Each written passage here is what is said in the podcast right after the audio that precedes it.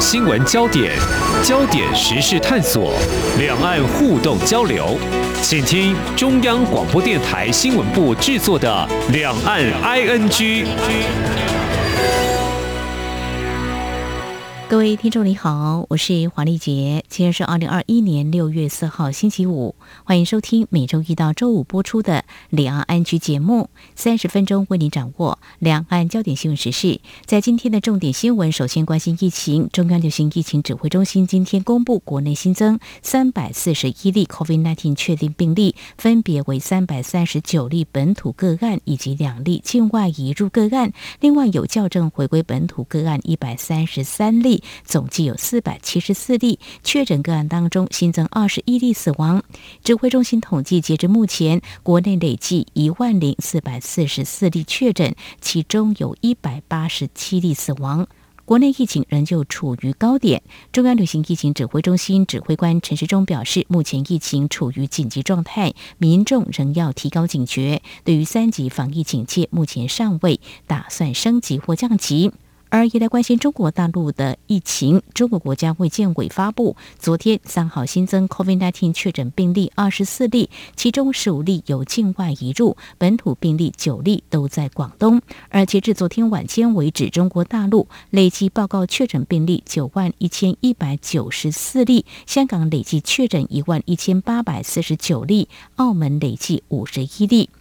继续关注台湾的防疫现况，由日本政府所捐赠提供的一百二十四万剂 AZ 疫苗在今天下午运抵台湾。日本驻台代表全裕泰表示，病毒阻挡不了朋友真诚的关心、支持邻居的决心。遇到困难一起面对，一起跨越每个考验，这就是朋友。经过种种挑战，日台友情更坚定不移。而指挥中心指挥官陈时中除了向日方表达感谢，认为是及时雨。也强调会尽速完成封监检验，展开施打。至于美国政府，则是宣布透过 COVAX 赠送亚洲国家七百万剂的疫苗，台湾被列在第一波名单当中。陈时中对此也表达感谢。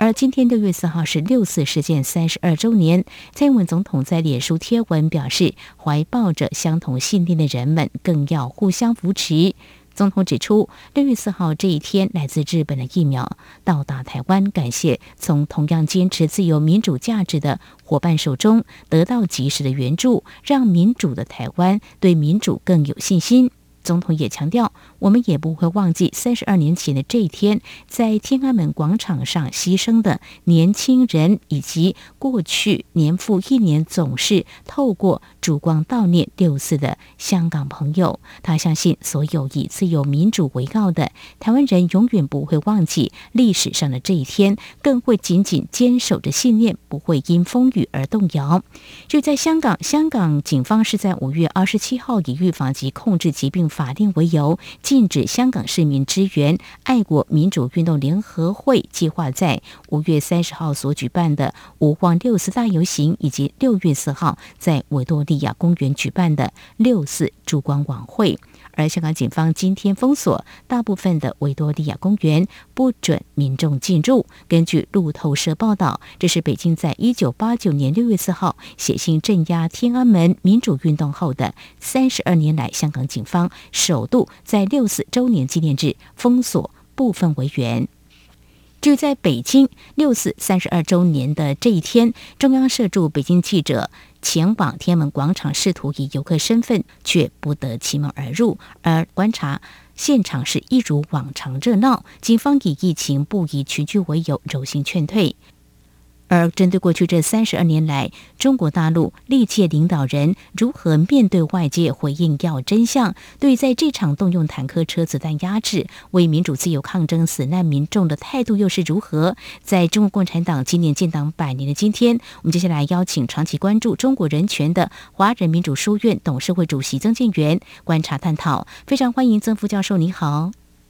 呃，主持人和各位听众朋友，大家好。啊，我不知道中国大陆的民众可不可以看到这样子的一个描述哦？这是搜寻维基百科六四事件，它所描述的是称为六四天安门事件，指的是一九八九年四月中旬开始的以悼念胡耀邦活动为导火线，而由中国大陆高校学生在北京市天安门广场发起，持续将近两个月的全境示威运动，也称为八九民运。这狭义上指的是六四清场，它是一九八九年六月三号晚间，其实是到六月四号凌晨，中国人民解放军武装警察部队跟人民警察。在北京天安门广场对示威集会进行的武力清场行动，刚刚提到了，这是在台湾，我们可以透过网络搜寻到这个维基百科对六四事件的描述。但是在中国大陆所能看到或接受的事件相关的报道讯息，在内容上对于事件的导因、清场的做法。在媒体所报道的中国大陆的官方就邓小平嘛，哦，嗯，是怎么样来定性这场是动乱吗？还是用什么样的字眼呢？对，当时呃，邓小平是中国的中央军委主席啊，嗯、所以全国的这个兵权呢、啊、是在他的手上。总书记呢就是这个赵紫阳啊，嗯、呃，国务院的总理啊李鹏啊，嗯、那这个是当时啊这个呃中国大陆啊这个关于。六四问题当中呢，几个重要的当时的国家的领导人。不过呢，当时邓小平呃对于呃天安门的这个呃民主运动的看法呢，和赵紫阳呃有所不同啊。因为赵紫阳是态度上啊立场上比较同情。嗯。那邓小平呢，呃为了要巩固啊共产党的这个呃政权啊，那么最后是不惜啊罢黜赵紫阳。嗯啊，然后呢决定啊。啊，以解放军啊来进行镇压。嗯、那么当时北京呃，像《人民日报》啊，这个引起这个学生呃在天安门绝食的，主要就是当时《人民日报》的这个啊社论啊，也就是说，它代表了整个中国共产党官方的一个立场，把这个六四啊，就把这个当时的天安门的这个啊民主运动呢，它把它定性为动乱。嗯、嗯哼哼。呃，所以呢，呃，因为做了这样定性啊，所以才有宣布戒严啊，然后啊进行军事镇压的一个借口啊。嗯嗯。那可是我们要想，就是说，呃，所谓的动乱啊，或者是暴动啊，那必然存在就是这个啊大规模的，比如说公共安全啊，嗯啊的这些设施啊，哈，呃，人民啊啊生命财产的这个损害啊破坏啊，公共秩序啊，公共安全啊。可是我们知道在当时八九的民运的这个过程当中呢，啊，其实是非常和平的啊，来进行啊这个抗争啊，嗯，以及这个示威啊，真正的啊发生大规模的流血，以及和这个解放军呢冲突的，反而是在什么时候呢？就是啊六四镇压啊的这个行动啊当下，呃，所以真正的动乱呢，其实是这个解放军进城以后啊才发生的啊，所以之前它其实是一个。啊，民主的运动哈，呃，为什么呢？因为这个啊，当时各国哈的这个记者呢啊，都聚集在北京，每天呢在报道这个运动的过程啊，所以这个运动本身呢，它的这个诉求呢，它要透过各国的媒体呢啊，来争取全球舆论的支持的话，它不可能以动乱的方式啊来进行啊，因为这不会赢得人们的这个同情的啊，所以它一定是。呃，采取就是说，我们从理性的角度来分析的话，他一定是用和平示威啊的方式，啊，甚至还带着什么，带着这个争取同情啊的一种悲情的诉求，这种方式啊，来打动啊人类的良心、良知啊和这个啊恻隐之心。所以啊，我们在回顾啊当时六四啊，对于整个运动啊动乱的这样一种定性呢。啊，它激起的啊运动参与者的这个愤怒啊，但尽管如此呢，啊他们的这个啊行动的呃极端呢，也就是透过哈这个绝食的方式来争取啊舆论的这个啊支持啊，嗯哼，就是这样啊，这个是当初啊最早就是啊中共官方啊他的对于整个六四的一种定性。嗯哼，好，非常谢谢老师您的说明哦。六四事件那落幕之后，其实外界也都关注中国大陆。走上民主自由是怎么走的？也许从一些领导人的说法，从他们怎么样来做这个事件的一个定性，还有他们怎么样来回应外界，是不是能够平反这个真相啦？包括我们在节目当中也曾经讨论过，也关注有天门母亲等等。我们要指的是像江泽民那个时候。接掌这个大权，大概没有办法说些什么嘛？尽量让他平息吗？还是您怎么样来观察江泽民？因为呃，因为江泽民他其实是六四最大的受益者嘛，嗯嗯啊，是。大家都知道，嗯。啊，如果不是六四的话，那其实呃总书记呃赵紫阳的位置会继续做下去，没错。啊，那所以江泽民在面对六四的问题，他们当然是有他立场上的一种尴尬啊，嗯。但是呢，全球呢对于六四啊，在众目睽睽之下呢，其实都做了一个见证，嗯啊，所以。呃，中共啊一直宣称啊六四是暴动啊，是一个动乱呢，这样一个说法呢，其实是很难争取到这个国际上哈、啊、对他的这个和解啊，嗯、就是因为在六四之后，中国大陆啊遭受到呃全球的一种围堵哈、啊，还有武器啊禁运啊啊这个经济的这个制裁啊，嗯、所以在江泽民的任内呢，的确哈、啊，他花了很多的力气哈、啊，要重新改善与各国的关系啊，所以。在江泽民执政的这个中后期呢，啊，就不再用动乱啊，来直接描述呃六四啊，他比较用中性的这个词哈，比如说是冲突或不幸事件哈，大概用类似这样的一种说法啊，轻描淡写的。当年这个震惊国际，还有鼓动全国的这样一个事件呢，就把它带过去。嗯、哦，是。那么这是在江泽民主掌政权的任内哦。至于胡锦涛，我记得当时他有讲“风波”这两个词。其实大家会觉得这个比动乱啦、啊暴动啦、冲突，似乎是更没有冲突性，或说一个压制性的。那怎么样来平息？呃，对，为什么呢？因为我们讲就胡锦涛啊，啊。嗯胡锦涛和这个六四的相关的这些决策者呢，啊，他们的政治责任呢，他事实上是没关系的，啊，顶多的话就是说，啊，他在八九当年，哈，他当时担任这个啊西藏自治区的书记，啊，呃，对西藏当地的民族的这个自由运动，啊，他也有过镇压，啊，可是呢，就六四本身来讲啊。那胡锦涛他是他没有任何的责任，嗯，所以呃，他执政时期哈，我想外界呢也对他投射于一定的一种寄望啊，嗯哼，但是呃，我们也也知道，就是说呃，整个历史的发展看来，呃，胡锦涛他在执政的风格上面哈，他比较妥协啊，嗯哼，所以呢，他也不太敢去啊，和。党内不同的意见啊，不同的派系啊，来进行这个意见上的一种呃对决哈，或者是这个辩论啊。所以当时有所谓什么九龙治水啊这样的说法哈，就显示就是说胡锦涛他的执政风格非常妥协了哈。所以呃，当然不可能哈，历史啊事后也证明哈，他对于六四哈顶多就是这么一个啊说法而已哈，没有任何进一步啊啊这个平反的这个动作。嗯哼，好，在当时有所谓胡温体制，就是领导人跟这个国务院总理，当时的国务院总理是温家宝嘛。那如果说我们搜寻相关的一些报道讯息，可以看到温家宝呀，在对于大家提问有关六四事件的时候，他有提到中国大陆也可以在迈向这个民主政治，不过要呃考量这个国情的不同，好像也让外界说，那未来中国大陆的。对于所谓的民主政治或人权这个部分，到底会有什么样的改变哦？当然，这是呃，在我们节目当中，我们对于中国共产党呢，在今年是建党百年，我们在回首当时的呃六四的事件。到目前为止，包括台湾、香港，还有许多民主国家都在关注中国大陆。现在已经是全球第二大经济体的啊！但是在民主政治的一个发展，到底有哪些值得关注的焦点？在节目前半阶段，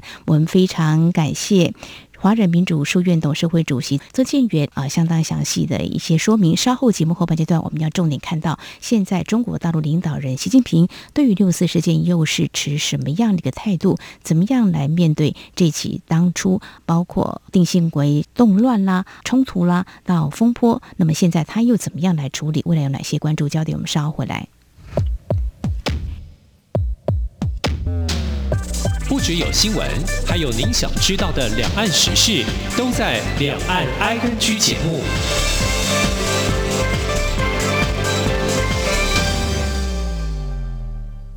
这里是中央广播电台，听众朋友继续收听的节目是《两岸 ING》。我们在今天关注中国大陆历经了几位领导人面对外界对于发生在一九八九年六四天安门事件的一些处理作为。刚才在节目前半阶段，华人民主书院董事会主席曾建元，我们观察了历任的领导人他们的处理态度。接下来我们要谈。中国大陆领导人习近平，其实在过去看到就是平反六四真相的天安门母亲，他们会上访，也会以公开信来表达真相赔偿问责的诉求。那么习近平对天安门事件的态度是怎么样呢？好像比较没有声音，或者说比较不愿意表态。不晓得老师你怎么样来观察？对，呃，习近平他就任哈总书记或国家主席之后呢，嗯、呃，其实是没有对于六四任何的一种正式的发言了啊。嗯。不过呢，外界啊对习近平也会有寄望的原因在哪里呢？嗯。啊，是因为习近平的父亲习仲勋啊，当年是反对啊六四镇压的啊。嗯。习仲勋呢也对于呃六四就是当年的这个学运呢啊也有相当的同情。那么后来就是习近平家族哈、啊，也对于呃像赵紫阳啊，也有一定的这个关怀啊照顾啊。那所以外界会认为说，这个习近平因为他父亲的关系以及他家族啊的关系啊，再加上习近平毕竟啊距离江泽民啊，已经隔了一代啊，所以呢，对于六四的问题呢，他其实是不用去为这个呃江泽民或者是邓小平啊。甚至像包括李鹏，为他们承担了任何的历史的责任啊，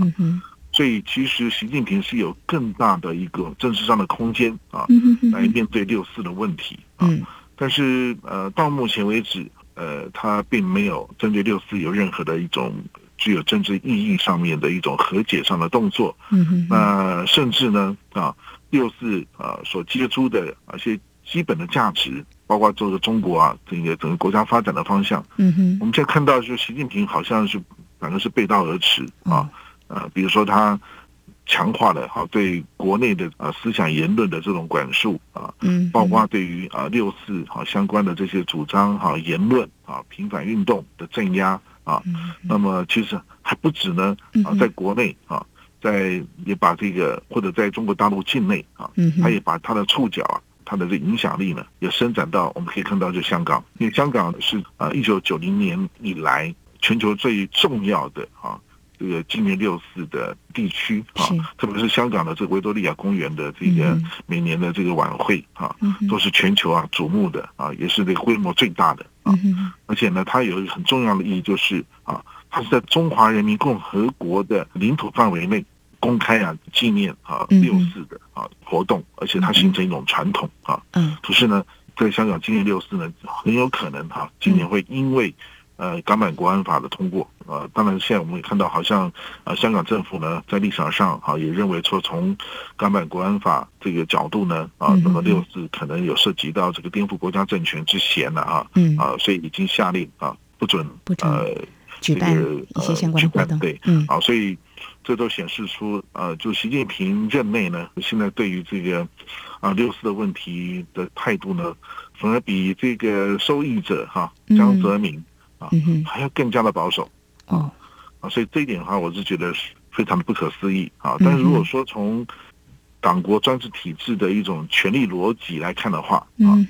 嗯，但当然选择了一个是，也许他现在认为是。面对这个问题呢，最保守啊、最安全的方式，就是完全都不提啊，让这个问题呢继续被遗忘啊，在从中国啊人民的这个历史记忆当中啊完全抹杀啊，完全去除啊。那么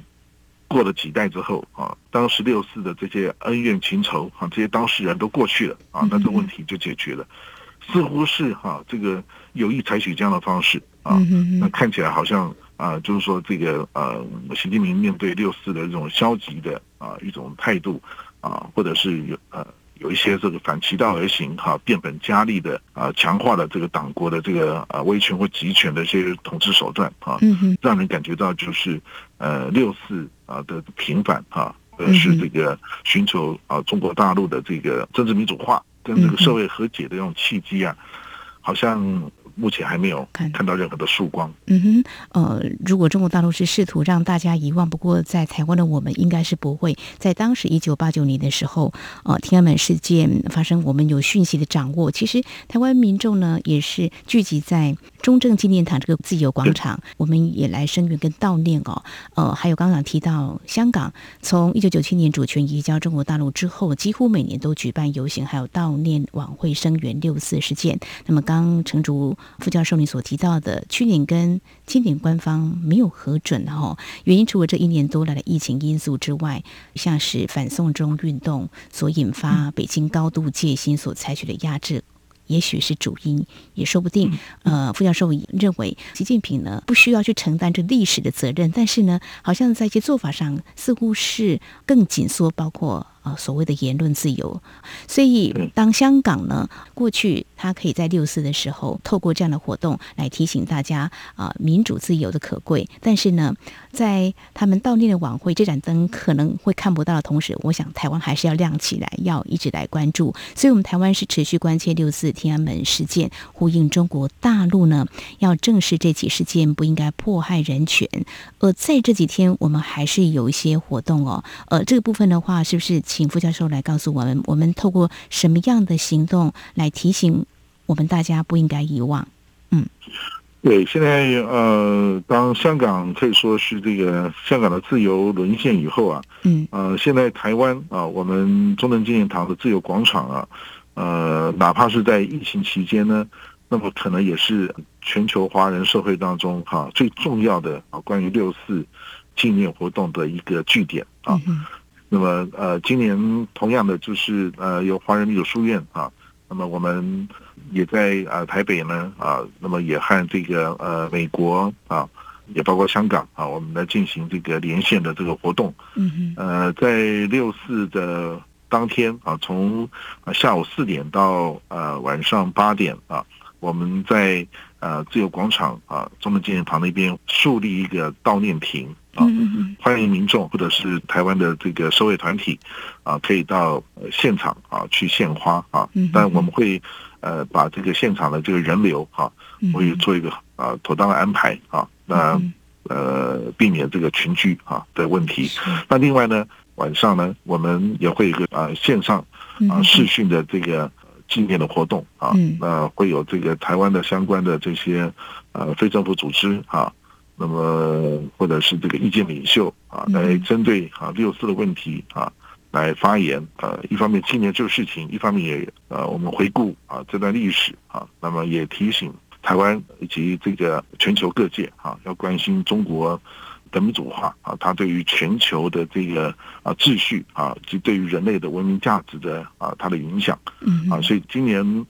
呃整个活动的主题啊，就会不仅是放在六四的这个。记忆的这个战争啊的问题上面啊，我们也特别的去重视中国大陆的它的啊霸权哈，嗯嗯，集权扩张。那么对于啊，特别是东亚啊各国哈民主啊这个政治发展的影响啊，那么像所以像香港的议题啊，缅甸的议题呢啊，呃泰国的议题呢啊。这个都是我们呃今年晚会重要的一个主题，大家会呃关心啊来参与啊啊这方面的讨论。那另外呢啊还有一个就是我们和呃美国哈先到中国，呃会进行呃三十六个小时哈，因为有时差的缘故哈，嗯，那会有进行三十六个小时的这个视讯哈的一个座谈啊。那么大家在啊全球各地共同来探讨六四啊所象征的这个中国的这个呃民主化啊法治发展的相关的这些问题，我们也会有这个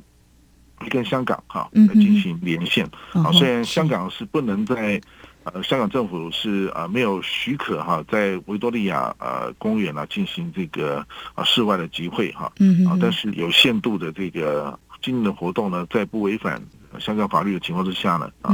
那么呃视讯的这种连线哈，呃这个纪念活动还是可以进行，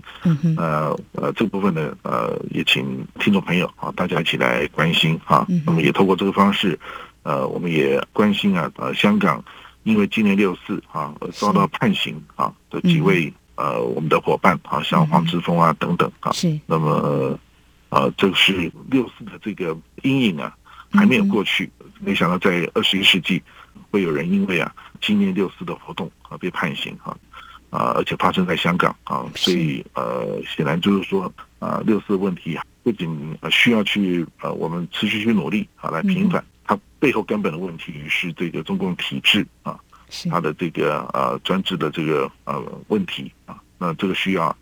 更多啊。国际社会啊，跟中国大陆的啊人民呢，我们大家共同来努力啊。那也希望能够唤醒啊中国共产党呃现在当权者啊他们的良心跟他们的信心啊，其实是不需要去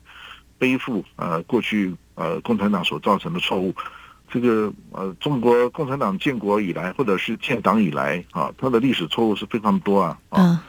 各种的政治运动啊等等。那我们也知道，在邓小平任内呢。啊，也曾经对于这个历史的问题啊，啊，做过整体的检讨啊，包括文化大革命啊等等啊啊，怎么去看待他们的历史错误？嗯，我觉得哈、啊，今年是这个啊，中国共产党建党一百年啊。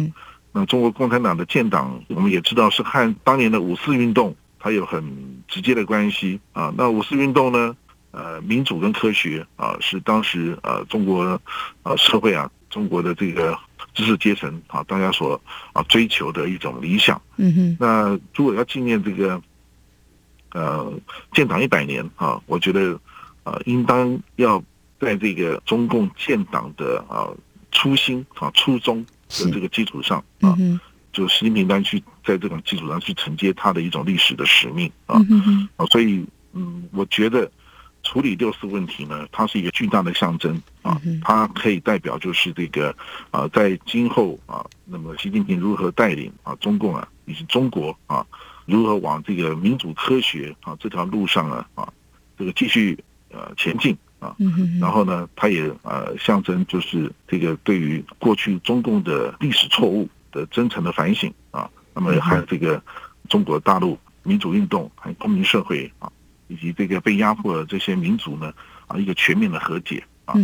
呃，以及跟呃全球的这个秩序啊，全球的文明价值啊，那么要携手并进啊，促进啊人类啊共同的这个进步。我觉得这个诸多的这些这个人类的共同的这些事业啊，中国作为一个大国啊，对人类历史啊文明呢可以有所贡献啊的一个起点呢。呃，可能就是在啊六四的问题上面啊，是不是能够打开空间啊？